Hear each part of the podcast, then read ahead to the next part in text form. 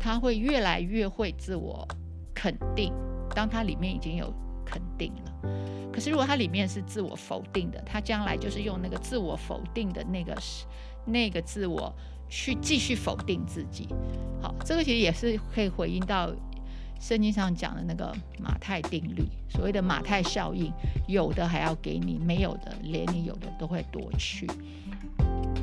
欢迎大家来到解惑谈心室，来听听我们谈心事。我是 Joanna，我是 Chrissy，以及我们的王老师。呃，大家好，我是王老师。我们邀请大家跟我们一起来发现生活中的问题，并找到好的方法来促进我们的心理健康。对啊，我也不知道为什么，其实这个这个世界上好像我们很喜欢表达我们很讨厌对方的感觉。我不知道为什么，很，嗯，很很想我。其实我我现在都不喜欢看新闻呢，因为我觉得新闻都是就是互就是骂来骂去啊，然后要不就是嗯、呃、很多的车祸事件，然后很多车祸事件又造成冲突事件，然后还有另外就是。呃，政治就是，嗯、呃，不同的党派之间就会互相的，呃，讥笑，或者是互、嗯、对互相的，呃，就是批评对方啊，讽刺，对讽刺，还有讥笑不同的政党的事情，对，所以我就觉得我们我们的新闻整个看完就非常的负面，然后这也是会造成大家的，就是。表达的方式，嗯，对，会影响到大家表达的方式。我觉得其实家庭教育好像已经是开始这样子教育我们了。父母常常就这样子酸我们啊。哦，对啊，父母，对啊，我们的父母也是常常这样子。对，我刚刚是想到，就是说我们现在在教育里面是说我们要养成批判性思考。哦，对，可是批判不代表。讥笑或轻蔑，对，就是说批判是什么意思？嗯、批判是不是批评？你知道批判是不是轻蔑？我不知道批判是不是批评，哎，我觉得好像也不太一样。对，我觉得我们也可以呃去厘清，因为我觉得现在很多人会觉得批判，我有批判性思考，好像就是我可以骂人，就叫做我有批判性思考。对，到底什么是批判性思考？嗯，嗯，因为那那些很会骂人的，好像让人家觉得变成网红哎、欸。对，因为他很会骂人，然后骂的人家又会给他赞下，说哦，你这骂的很好，然后他就觉得说，对啊，我很聪明啊，我我很会去批评别人，那表示说我的是不是智商高人一等，独立思考能力，对，偏僻入里。对，雄辩滔滔这样子，嗯，对，就是你你的批判性思考是不是等于你使用的语言就是负面的？嗯，好，我我觉得这个可能是在这个时代，我觉得是会让人家觉得很模糊的地方，因为都是批吧，对不对？哈。都有一个“批”这个字，或者从 中文来讲啊，对，呃，批判、批评，对。可是英文是不一样的，对，英文批判性思考是 critical thinking，只是对，只是思想的这个部分，我要有我自己的看法，对。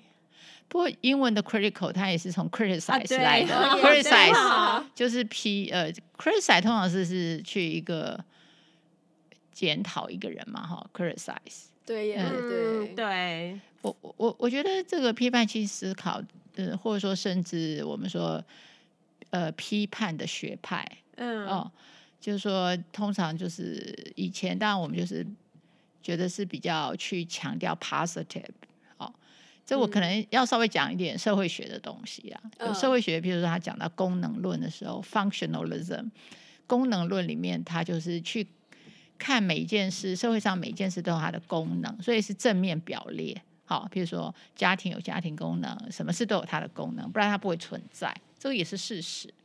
但是 critical 的那个学派，所以批判学派，他们就是比较是马克思那一派，他就是去看一个社会有的问题，破坏它。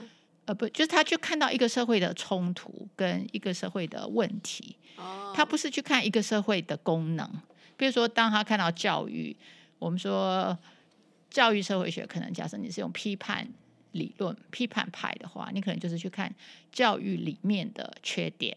嗯，好，那、呃、如果你是功能学派，你就去看教育的功能对人的 positive。对，所以我觉得就是说，因为现在我们说越来越左派思想，其实左派思想就是马克思的思想啊。嗯、那马克思思想其实它基本上就是。呃，批判学派就是看缺点，好、哦，当然就一件事一定是有优点跟缺点，好、哦，就看你先谈什么。我可以先谈优点，再看到缺点，或者我先谈缺点，但是我也是看到优点。对，所以我觉得现在就是假设我们整个文化里面是比较批判性的，好、哦，而且比较左派，比如我们批判阶级啊，批判呃政府政策啦，哈、哦，批判呃很多贫富不均啊这些东西。那他看到都是缺点嘛？那一个社会不可能没有缺点，就像一个人不可能没有缺点。所以我觉得，当他有这种文化上这样的一个倾向，当他再去看他个人的时候，或看别人的时候，可能他也是一个批判角度，就是说我先看你的缺点，呃，我听你讲话，我先看你的漏洞，我我我不去听你讲的没有漏洞的那一块。好所以我觉得这个也是我们需要去觉察自己，就是说到底我们受了多少。呃，文化的影响潜移默化嘛，哈，到底我是我是吸收了什么，好，或者说我现在正在讲的是我是从哪个视野在讲事情，那我同时知道还有另外一个视野，好，所以我我自己在教书的时候，譬如讲到社会学，我通常都是会社会学三大学派，我都会就是很平衡的去介绍它，因为它本来就是看社会的三种视野，嗯，对。但是我是觉得，如果说我们在这个思考训练的过程里没有那么完整的话，我们可能只学其中一种，然后我们就觉得这个社会就是只有这个角度可以看。尤其就我还学的，因为现在最夯的就是批判嘛，批评。对啊，嗯，其实社会学科的最终的目的是希望帮助这个社会进步嘛，对，然后发展出各种方法来看怎么样子让这个社会更好，对，那这是一个其中的方式。这样，我曾经有听过有人在批评批评学派这些人，说他们只懂得破坏，但是不懂得他没他不懂怎么建设。对，就是有时候我们会批评一个人，然后如果你再问下下一句说好，那你觉得如果他要达到这个目标，那他可以怎么做？嗯，然后你就不会批评他，就他想来想去之后，哦，好像也没有别的方法。他他会没有方案，他说，对、呃，这不是我的问题，我我的我的责任只是点出你的问题，问题我并不负责解决问题。可是这样就其实是蛮不负责任的嘛，对不对？因为其实有时候我们在做一件事情的时候，我们是有一个动机，有一个目标，所以我们这么这么做。当然我们可能会想错方法，那接下来你就可以来来呃攻击我们，但是下一步就说好，那你有没有一个更好的方法？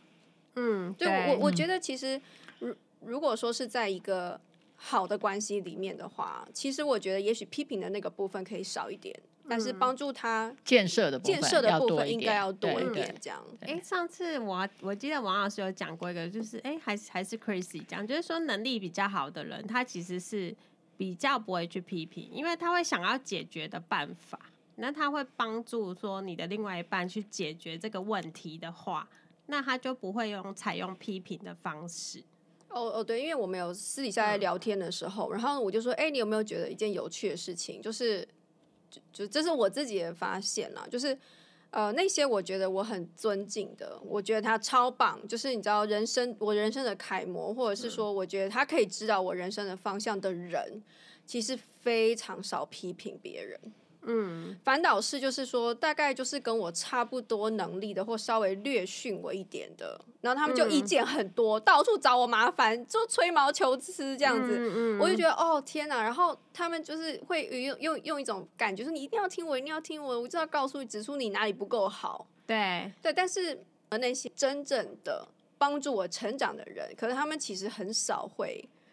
用批评的方式，对我我我这我也我也我也是这样觉得哎、欸，就是嗯、呃，我真的有很尊敬过的我的呃学校的长官啊，他是不管我做什么蠢事，他都不会批评我，就是他会想办法来帮助我。就算说我惹了祸，然后他会想用他的能力帮我 cover 过去，因为他会觉得说，因为他会觉得说我呃刚出社会啊，就是很多事不懂，然后犯错也是理所当然这样。那对，可是如果是一个嗯、呃、没有成那么成 熟，或是能力比较不足的长官，他就会用批评的方式。然后你问他说：“那不然我能怎么做？” 对，哦，那是你的问题，不是我的。对，没有错。嗯，对。所以我真的觉得批评是不是相对比较容易的？比较容易，因为就指错，其实大家都看得见错，对啊、但是把错搞正。那那个就很需要很多的创意建设性，对，还有一些突破的方法，你才能解决大家都看到的困难嘛。对对，那确实能力，我觉得是要比较高一点的人才能够想出方法，也或者才愿意去想。嗯，对，所以可以了解为什么婚姻里面那么多的吵架，因为婚姻就是各种各样的问题嘛。对。然后很多人其实他可能也许没有能力解决，就可是开始批评，对，比较容易要对方来负责。对。然后另外还还有就是，嗯、呃，中中西方文化，就是我曾经有听说，呃，就是我姑姑她在美国有一个商店嘛，然后她说，嗯、呃，根据她。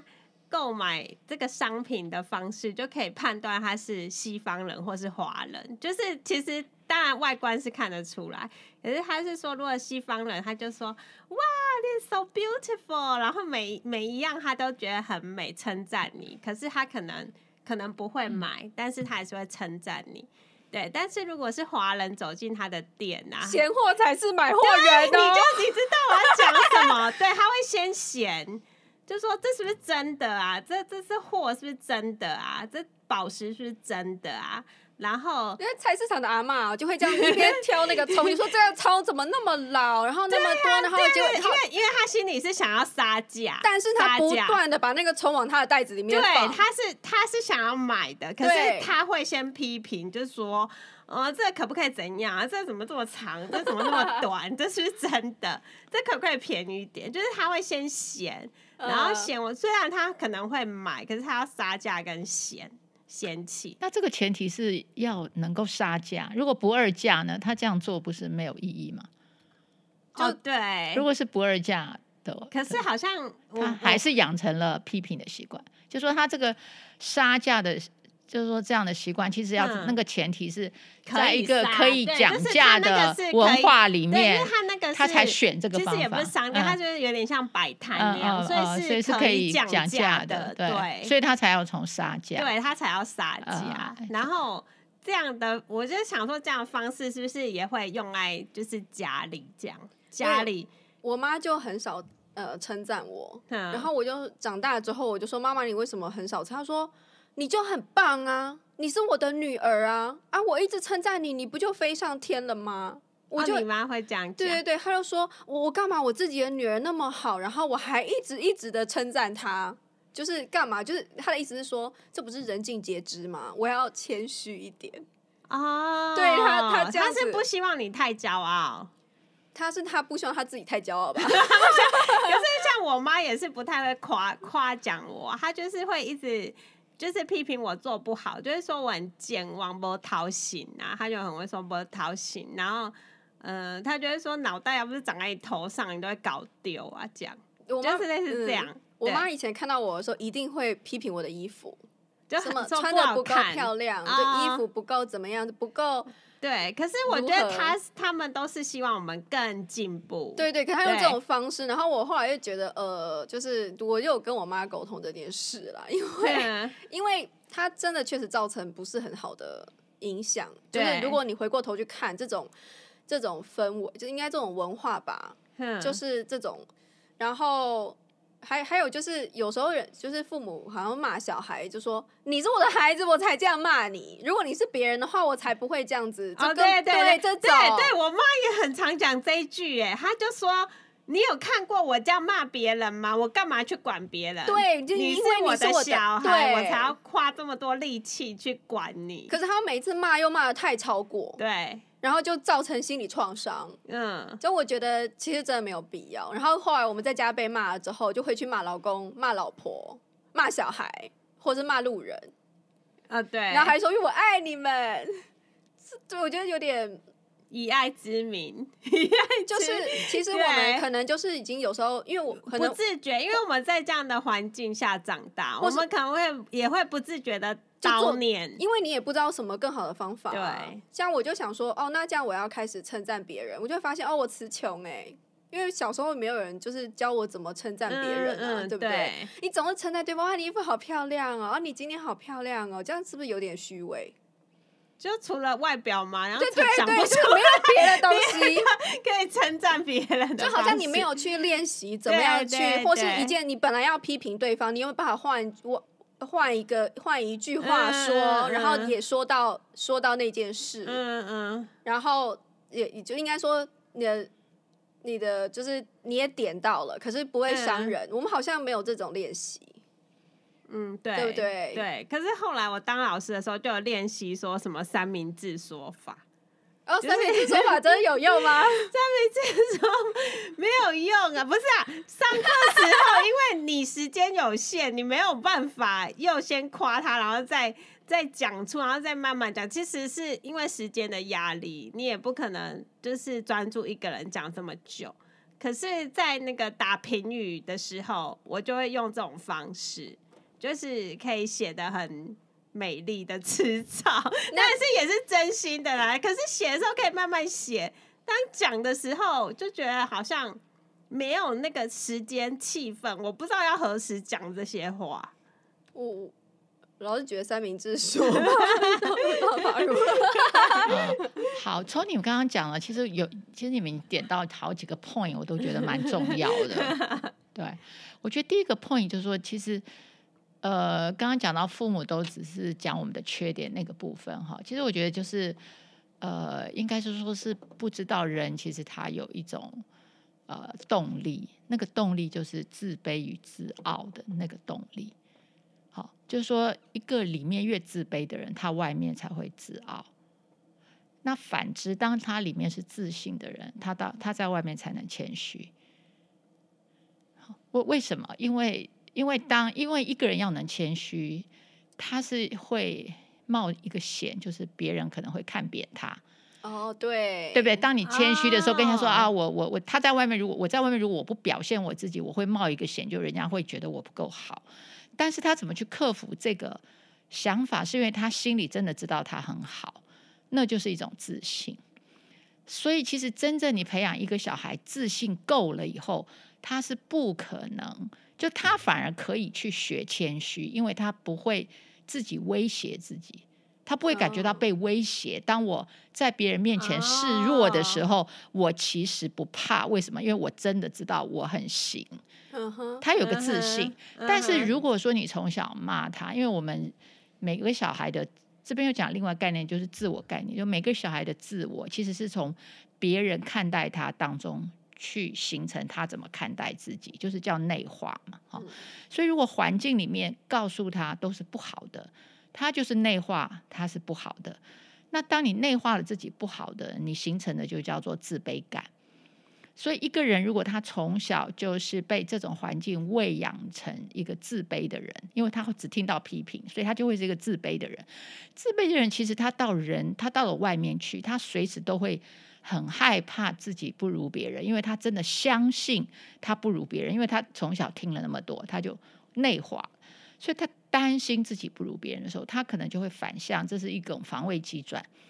就是反向去做，就是我在外面就要表现的我很行，所以他就会自大、夸大，是为了掩饰他里面那个焦虑。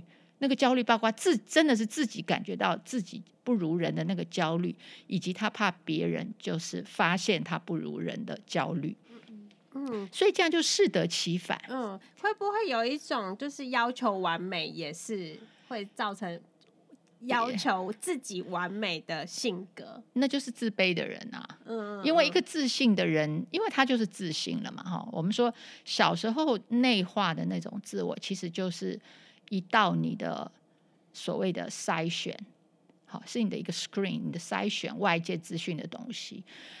那如果你是自信的人，你就会筛选外界对你的称赞；如果你是自卑的人，你就会筛选，就会只听到外界。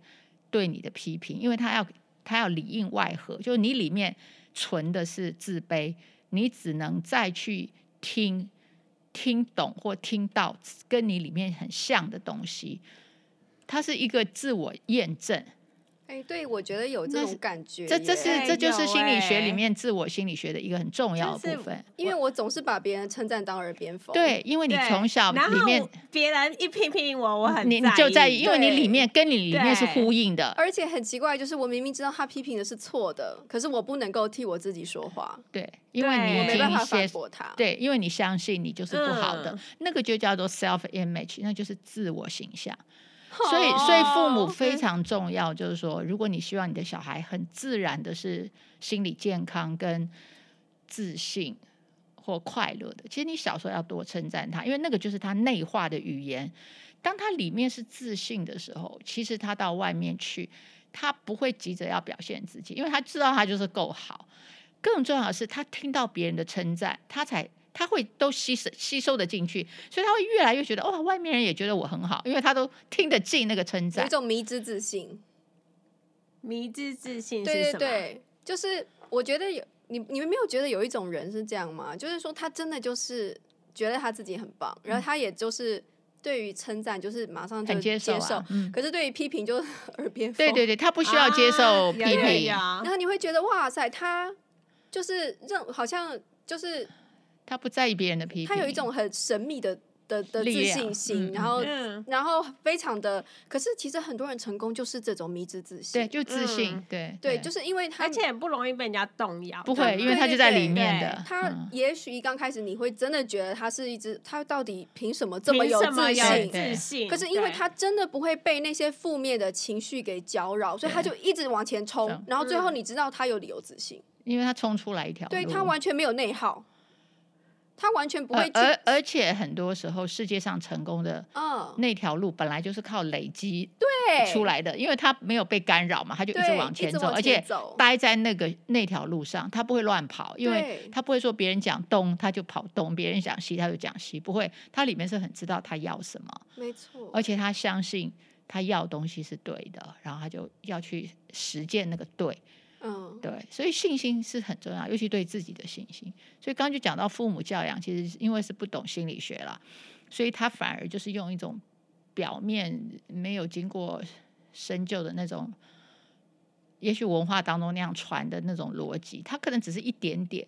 但是他忘记还有更重要的，就是那个小孩子的自我，嗯，那个自我的形成是很重要的，嗯，所以我觉得刚刚在讲的时候，就是我们为什么要对小孩称赞，主要就是因为要去形成他一个自信的自我，而这个自信的自我会成为他一生中的筛选器，他会越来越会自我肯定，当他里面已经有肯定了。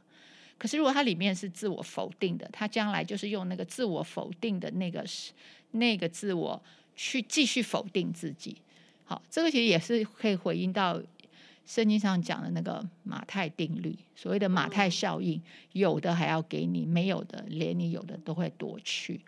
所以你原来有的自信，他会再给你；如果你原来没有自信，你是自卑的，他连你一点的自信也会拿掉，因为那个你会一直听到自卑的声音，你才会跟他就是共鸣。共鸣，对对，所以我觉得刚刚就是。你们讲到一个非常非常重要，在教养小孩子的一个迷思，就是不要怕称赞他。小的时候，嗯，对，嗯、不要怕称赞他，因为那是给他内化的素材。嗯，哦，当然长大以后，你知道，就当他养成了自信之后，你就可以开始给他失败了。因为一个有自信的人，他碰到失败，他还是不会否定他的自信，他反而学到教训。哦，他不会被打败，他不会被打败，因为他里面已经已经坚固了。可是，一个自卑的人，他没有办法。你长大，你就不能给他很难的呃挑战，嗯、因为因为他无法招架，因为他没有办法招架失败，因为他以前里面就觉得自己不行了。你再给他失败经验，嗯、他是不是更觉得我没希望？对，对所以反而就是说，自卑的人长大，反而是要给自己更多的。成功经验，就说你变成你你你你对他的训练反而是要增加他的成功经验，所以你看刚好搞反，对呀、啊，对，其实小的时时候你先给他成功经验比较容易，因为长大社会上太多挑战。其实长大我们应该是要有能力去应付挑战。小的时候不需要给他那么多苦啊，小时候不用 给他那么多负面的真的评语，对，没有必要，没有必要。可是反而一个自卑的人长大，反而你要对待他的方式就是要温柔了，你要给他成功经验，慢慢的让他能够。透过自我的训练去累积他的成功经验之后，他才会自己内在有一个力量去抗衡他原来形成的那个负面的自我形象。好，比如他觉得我不行，哎，可是你就提醒他，你看你你你你你这一阵子你已经有十个成功，他说哦对对对哈，我现在有点比较好了，所以他就会才开始慢慢要去建构他自信的那个东西。也许中间，也许他再经过十几年，可能。再到人生下个阶段，他其实就会改变他的自我形象了。对，可是他就是还是要一段时间，就是获得获得那个成功经验来肯定自己。那你想想看，小时候父母亲就称赞他这个多么便宜呀，你知道吗？啊、可是长大你要觉得自己行，你真的要有实际的成功经验哦，去去去去怎么说？去让自己知道自己行。嗯，一个是自然，他就觉得自己行，只是靠爸爸妈妈喂他很多甜言蜜语这样子，他就觉得自己很行，因为他自己很行，所以他就敢去挑战。挑战完也不会崩溃，因为他还是觉得自己很行，只是这一次运气不好。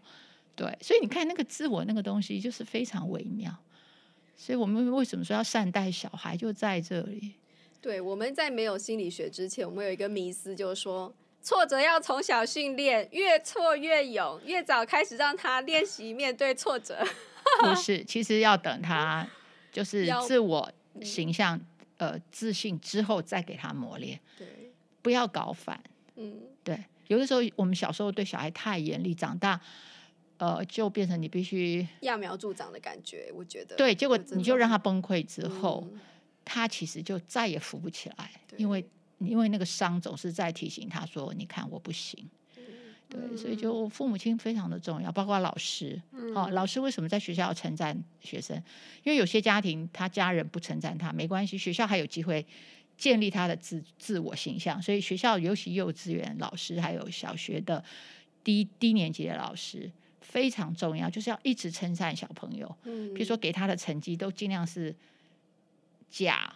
你知道，就尽量是好的成绩，对 A 加加加 三个加都没关系，A 加，对，一路加一加，无限的加，我每次都打 A 三加，然后再一个爱心，对对，就是尽量加，因为这对小孩来讲是非常 重要，每一个都是 A 加以上。可是每一个这样子，不是就是变成理所当然了吗？没有，他不不会，他看到他还是很很高兴，对，因为他不会跟别人一样，对，但是他还是很高，因为那那时候他就是在一直在。吸收到底我是谁，到底我是谁的那些养分，所以你应该那时候就告诉他，你很好，你很好，反正这也不花钱，对不对？就是你先奠定他的那个基础，说我知道我行。其实每个人本来就行啊，对呀，都有他行的部分。所以那个自信的东西是主观的，不是说哦，我依据你考过什么，你才有才有资格自信，不是。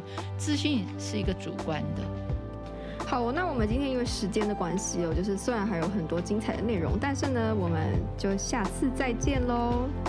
有空的话就记得按赞哦，还有订阅。对。